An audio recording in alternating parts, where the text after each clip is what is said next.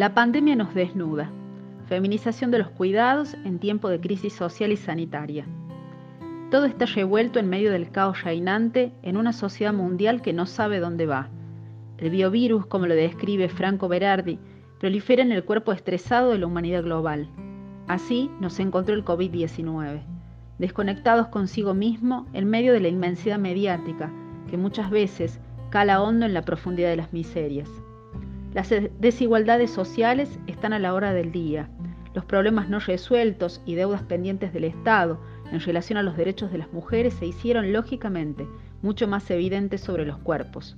En el eslabón más alto de las tragedias, desde que se decretó la emergencia sanitaria en Argentina, al menos 21 femicidios se informaron en el país. Y por cierto, es un gran paso la capacitación obligatoria en el marco de la ley Micaela, pero claro, como venimos insistiendo, con un rato de escuchar la realidad de las mujeres, foto de por medio para los portales estatales que dejen sus conciencias tranquilas de haber cumplido con la norma, no alcanza para derribar los estragos del patriarcado sumidos en el núcleo duro del patrón cultural e histórico. Un informe de la sección Mujer de la ONU, dirigido recientemente a los gobiernos de todo el mundo, advierte sobre el incremento de la violencia en tiempos de cuarentena que impone la pandemia. El aislamiento, en muchos casos en espacios muy reducidos, que califican como hacinamiento, vuelve insoportable la vida que tendía a desarrollarse en el espacio comunitario. En este tiempo de encierro como única medida protectora, sobre todo en estados tan devastados en sus sistemas sanitarios, cuya sociedad trae consigo los mandatos históricos de cuidado, surge refrescar la dialéctica. ¿Quién se encarga de los niños y sus tareas escolares, además del vendaval de tareas domésticas? ¿Quién cuida a las abuelas y abuelos? ¿Quiénes se encargan de las personas con enfermedades crónicas que amenazan o limitan su vida? Porque claro, no solo de dengue y COVID-19 padece la población.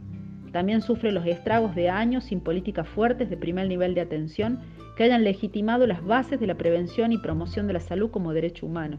Y sí, la respuesta que surge inmediata es que son las mujeres quienes llevan adelante la bandera de la resistencia.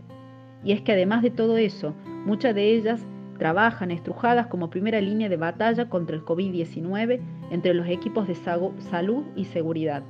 Y son hijas, hermanas, madres, sostenes de hogar, humanas.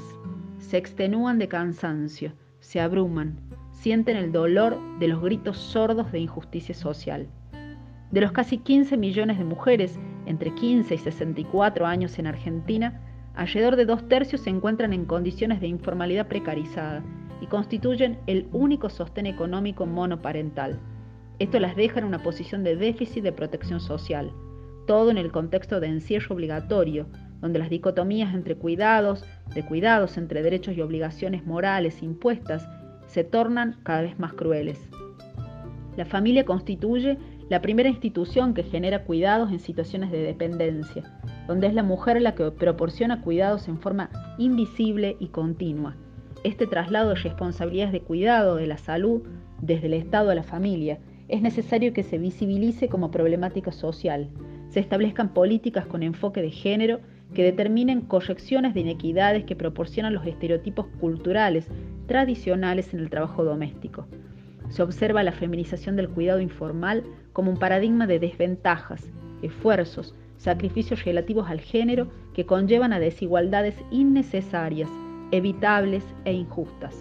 Mercedes de Alessandro hace referencia a que las mujeres han sido entrenadas durante siglos en las delicadas artes del cuidado del hogar y de otras personas, y todavía sienten eso como un mandato de su naturaleza, un atributo de la feminidad. La pérdida de equilibrio del cuidado nos lleva a reflexionar en el contexto del derecho y el deber de cuidar, justicia de oportunidades y valorización del trabajo, dentro del concepto de desventajas entre hombres y mujeres, familias y Estado, evaluando la distribución del poder, recursos y responsabilidades. Cambiar el protagonismo inequitativo por un nuevo enfoque participativo, cultural, social neutro e imparcial del cuidado compartido que involucra a todas, todos, todes. Urge un Estado presente y responsable de la provisión de oferta de cuidado. Se propone el tránsito de una responsabilidad centrada en los hogares y específicamente en las mujeres como cuidadoras a una corresponsabilidad entre los hogares, la comunidad y el Estado.